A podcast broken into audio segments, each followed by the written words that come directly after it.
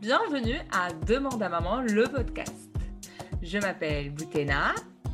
Et je m'appelle Charlotte.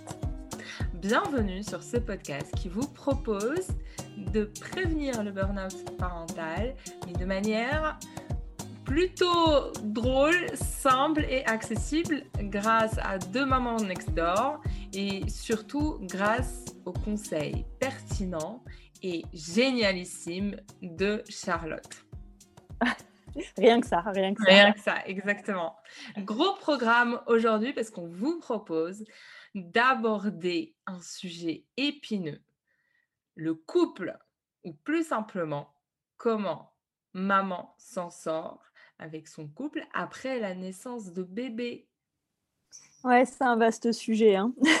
Je pense qu'on va faire plusieurs épisodes là-dessus. Bah oui, on connaît l'idylle de, la période de la grossesse. Hein. C'est le temps où, en couple, on va euh, idéaliser ensemble notre vie avec bébé, on projette, on fantasme. C'est vraiment le temps du, du rêve, euh, de la douceur, euh, mais bon, de la chambre, des couleurs, euh, exactement, Des petits, des petits, des petites fringues toutes mignonnes qu'on reçoit, des commandes, on s'extasie dans tant de choses toutes mignonnes. Bon, ça c'était avant l'arrivée du caca dégueulasse de bébé. Hein. exactement. Et qu'on va devoir laver, voire bah essuyer à pleine main, comme ça, bim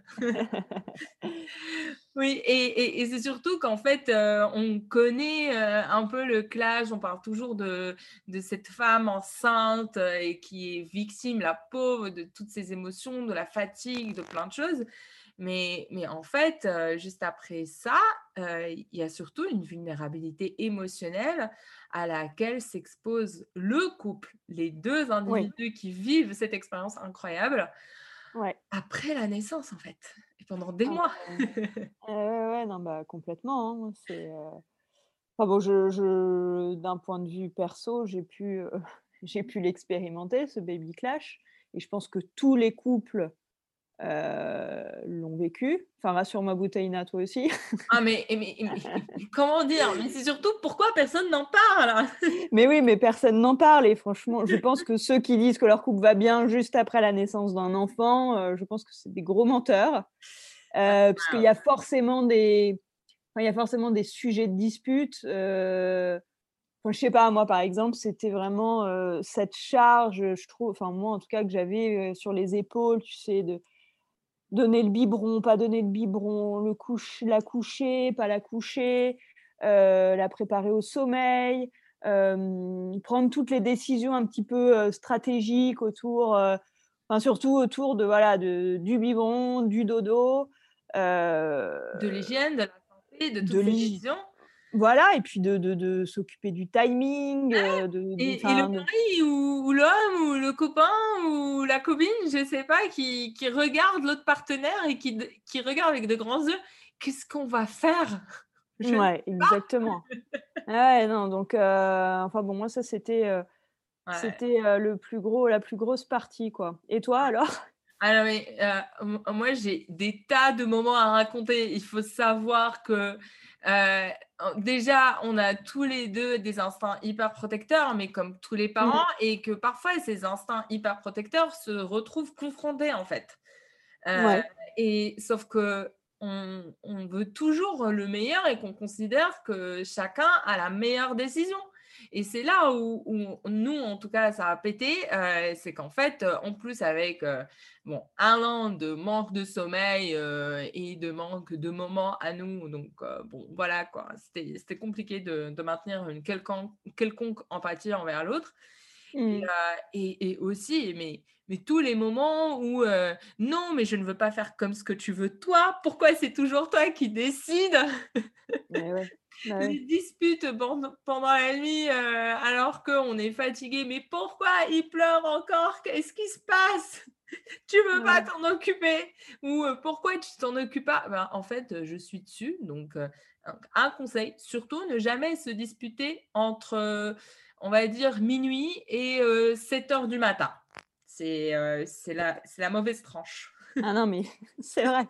Non, mais franchement, la vérité, c'est que la première année, les parents, c'est deux zombies, alors heureux, hein, certes, mais complètement épuisé et sous tension. Et, quand on est épuisé, bah, on est quelqu'un d'autre. Ah, c'est euh, c'est un peu notre double maléfique qui parle, et encore plus, encore plus la nuit. Et donc c'est vrai que à la moindre étincelle, mais ça, ça, ça s'embrase. Et en plus, il n'y en a pas un pour calmer l'autre, parce que les deux sont totalement euh, fatigués, épuisés. Et puis bon, il y, a aussi, il y a aussi ce que tu disais, hein, chacun des parents est en train d'apprendre de, un nouveau rôle. de papa, de maman, et ça renvoie aussi à une nouvelle image, et une image qui n'est pas forcément la plus sexualisée, la plus glam. Donc, il y a moins de séduction, et, c'est vrai que les rapports changent, quoi. Et, ni la, la, plus belle, l'image la, plus positive, parce que, en fait, on, prend plein de décisions qui ne sont pas toujours agréables des fois, qu'on on fait des tâches répétitives et qui ne mmh. sont pas non plus quelque chose d'incroyablement admirable dans, dans, le sens où c'est pas on réinvente pas la roue. Euh, ouais, et en plus, c'est pas des, c'est pas valorisé en plus par la société, hein. C'est ce genre de, de tâches en plus. Exactement ça. Euh, et en plus, on arrive parfois à, des moments, oh lui, oh le papa, il s'occupe de sa fille ou euh, oh, il est bah oui. il est sorti avec elle. Bah, excusez-moi, toute l'année Hein je suis là. ça, c'est le classique. Ça, c'est le classique. Euh, et il y a toujours un décalage et que voilà, c'est. Mais, mais ce que tu disais était très vrai, c'est la recette du baby clash, fatigue, absence de sexualité. Bon, voilà quoi. ah bah oui, de valeur. Je ne vous parlerai pas euh, des couples mixtes et un plein de responsabilités. Euh, on ne sait pas où donner de la tête. Est-ce que tu peux nous aider, Charlotte, s'il te plaît? Bah vas-y, pose-moi toutes les questions que tu veux. et surtout, la première, c'est euh, quand on est en plein baby clash et que la mmh. personne est en train de nous dire quelque chose en, face, comment on fait? Bon, alors, euh, je vais vous donner des conseils, mais ça, c'est sur le papier. je vous l'accorde. C'est pas toujours facile, mais en tout cas, pense que c'est important de tendre vers ça. Moi, déjà, ce que, ce que je conseille toujours, c'est déjà de s'adresser, euh, c'est de parler à la première personne, de pas dire tu. Euh, tu fais pas ci, tu fais pas ça. Euh, on dit en communication non violente que le tu tue, ça nous tue, tu vois. Donc on exprime ses sentiments, on exprime ses émotions je me sens débordée, je suis énervée, je suis frustrée, je ne sais pas quoi faire. Et pas euh, tu as changé. Tu, tu, fais pas ci, tu fais pas ça, tu fais mal, tu fais trop, tu fais pas assez. Tu vois, c'est quand même différent. Et en plus, quand on exprime nos émotions, bah, on ne peut pas le remettre en cause. Tu mmh. vois, c'est toi qui le ressens, euh, l'autre va pas dire bah non, tu te sens pas frustré. Bah, enfin, tu vois, on remet pas en cause.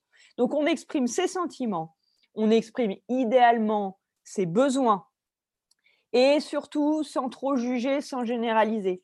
Par exemple, euh, euh, avec toi, c'est tout le temps comme ça ou tu fais jamais ça. Là, on généralise, on juge évidemment, et on n'est pas dans un fait, dans un truc réel. C'est n'est pas un fait objectif. Hein. Donc on reste dans, dans l'objectivité, on reste dans les faits. On parle à la première personne, on exprime ses sentiments et on arrive à déterminer ses besoins et on les exprime à notre partenaire. Ça, c'est l'idéal. Ça, c'est aussi quelque chose qui s'apprend. Euh, moi, j'ai fait des, ateliers de communication non violente, notamment euh, entre parents et enfants, mais aussi euh, dans le couple.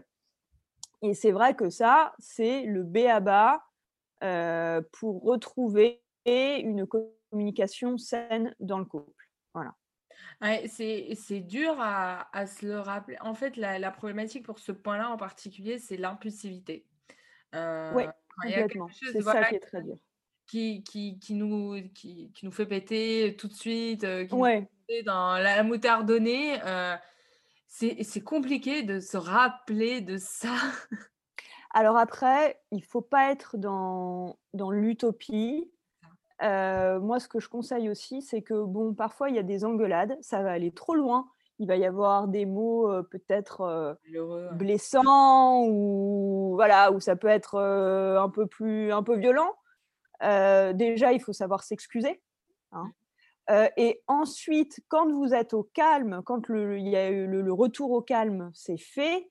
Là, vous pouvez prendre du temps pour exprimer, pour modéliser vos phrases dans vos têtes. Mais ça, c'est plus facile quand vous êtes calme. Mmh. Tu vois, la méthode que je t'ai donnée. Alors, si tu arrives à le faire en plein clash, franchement, c'est génial. Mais on n'est pas des, des, des, des Bouddhas, hein, d'accord? Donc, même s'il y a une engueulade, c'est pas grave. Il faut savoir se pardonner, il faut savoir demander pardon aussi quand on est allé trop loin. Après, en revanche, ce qui est important, c'est vraiment d'utiliser cette communication non violente quand il y a eu un retour au calme. Et, pour désescalader concrètement, parce que c'est vrai que ça peut grossir, grossir, grossir et on perd facilement le contrôle de, la dispute. Qu'est-ce que tu, tu préconises?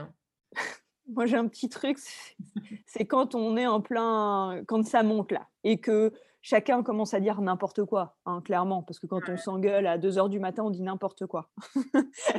euh, trouvez un nom de code. Si, vous arrivez à déterminer là que c'est en train d'escalader et que ça va aller trop loin. Le point Goldwyn Donnez, trouvez-vous avant, avant l'engueulade, hein, évidemment, euh, dans votre couple, trouvez tous les deux un nom de code pour arrêter automatiquement la discussion euh, ou, le, ou, le, début du, du, conflit. Tu vois, par exemple, je sais pas, euh, hippopotame. Voilà. Donc, si ça commence, si ça commence à monter, euh, et bah que l'un des deux ou les deux en même temps, mais bon, le premier qui commence à voir que là, on arrive à une engueulade qui va être complètement stérile, hop, nom de code. Bah, malheureusement, on va être en, en, nom de code. Hein hippopotame, hippopotame. Non, mais voilà, non, mais je, pense. Euh, et, bon, déjà, ça peut faire rire, trouver un nom de code rigolo, parce que ça, rien que ça, ça peut désamorcer le truc. Et ensuite, euh, vraiment, dites-vous bien, mais encore une fois, ça c'est à faire avant, en amont, au calme. À partir du moment où il y a ce nom de code, la consigne, c'est que après, on ne parle pas et chacun euh, retourne au calme. Ouais. Moi, je me barre. Maintenant, c'était ma technique à un moment. Euh, je partais, je prenais, surtout quand le bébé était petit, euh, mmh. je prenais la poussette et euh, je sortais faire un tour. Bah oui.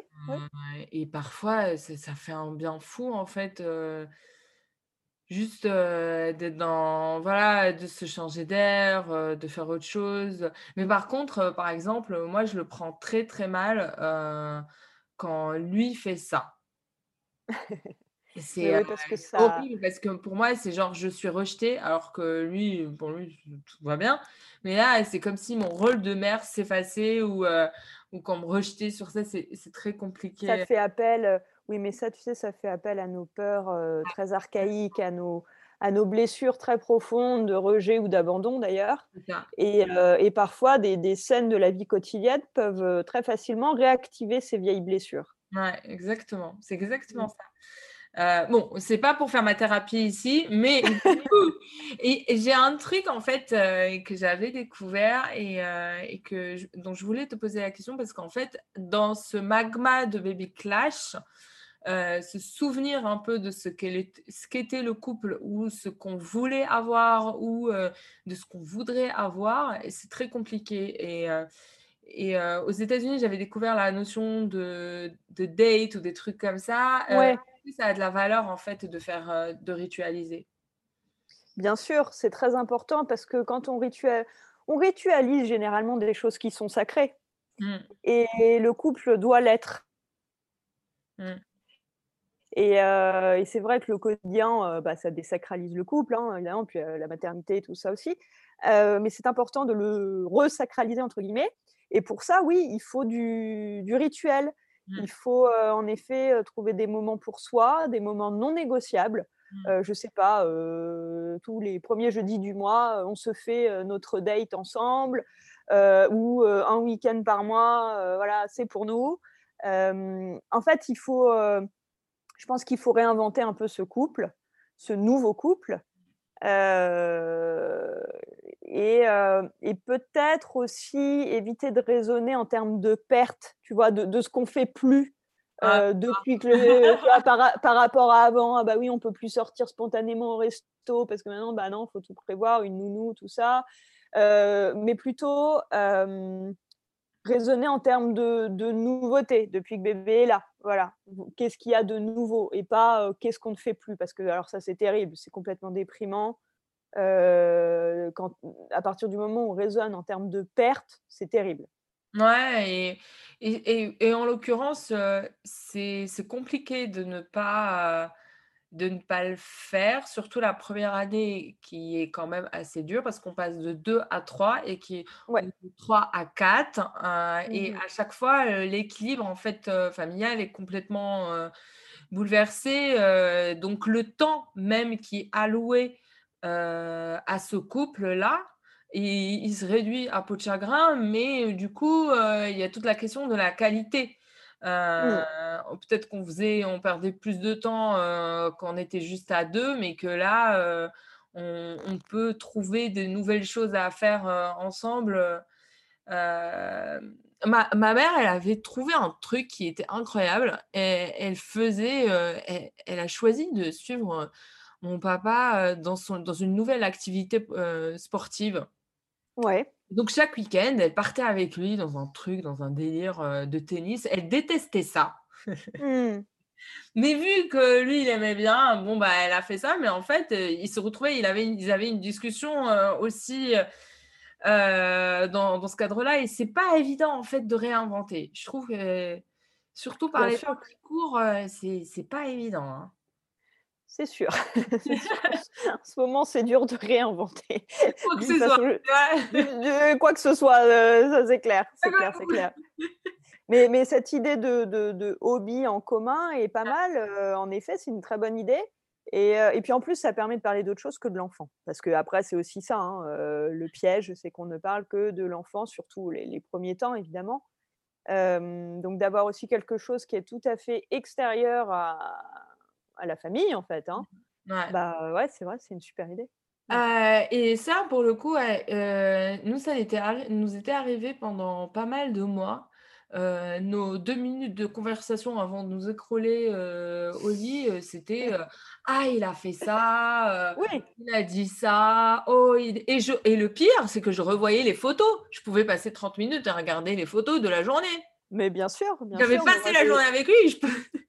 Mais on fait pareil avec mon mari. le soir, voilà, on, échange les photos qu'on a prises de, notre petite fille de la journée. Voilà, on s'envoie les photos et puis, euh, et puis voilà. Non, mais c'est vrai. Hein. on est gaga. C'est en fait. Ah, mais complètement. C'est ça, c'est le nouveau hobby. Et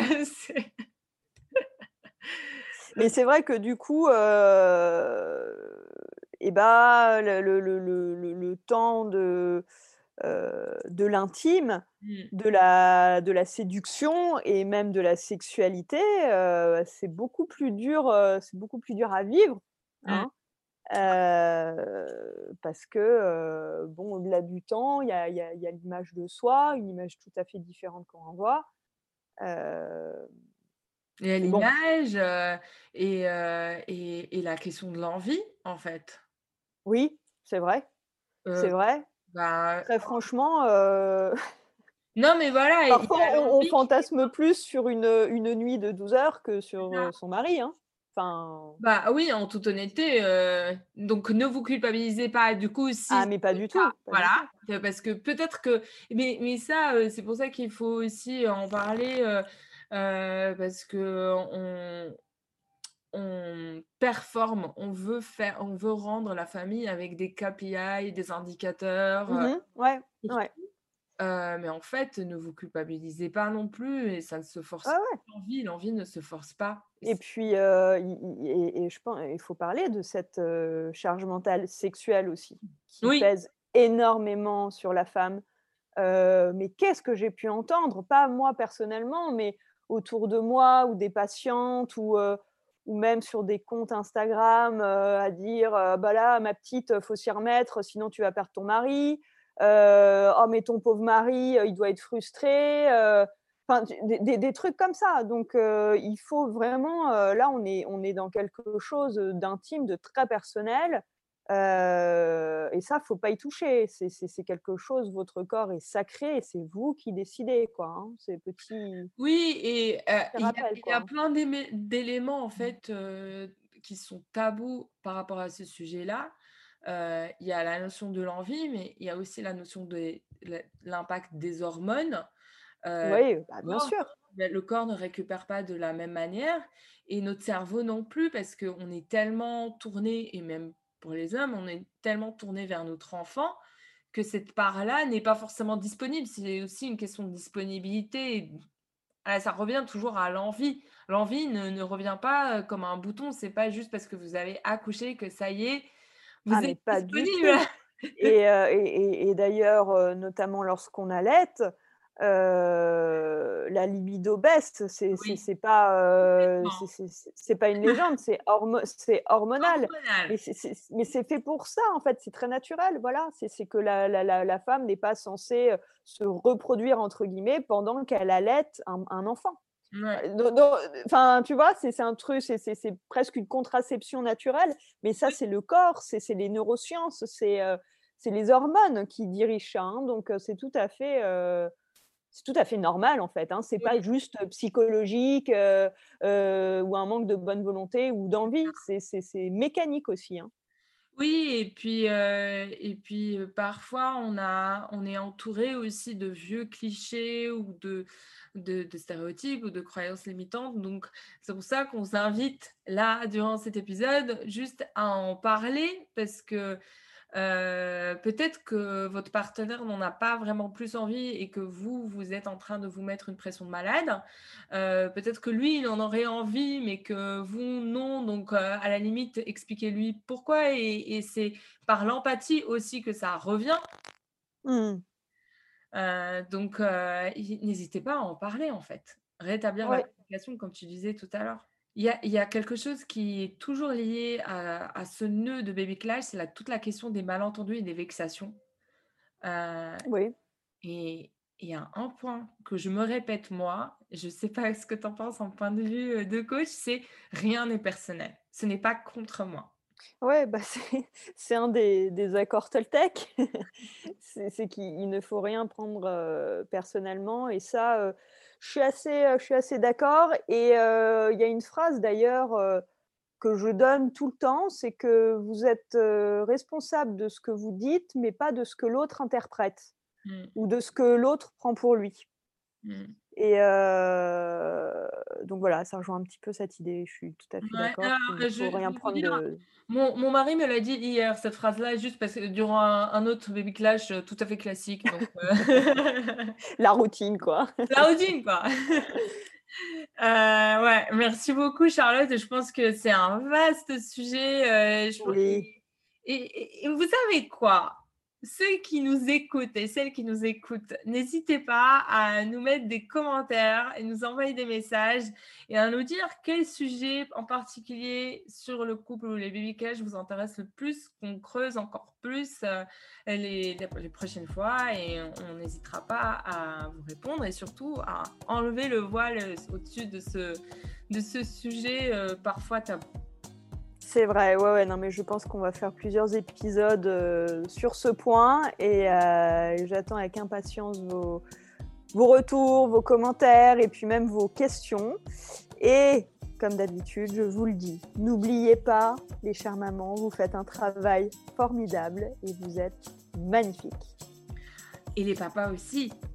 Exactement, pour ceux qui nous écoutent, vous êtes aussi merveilleux.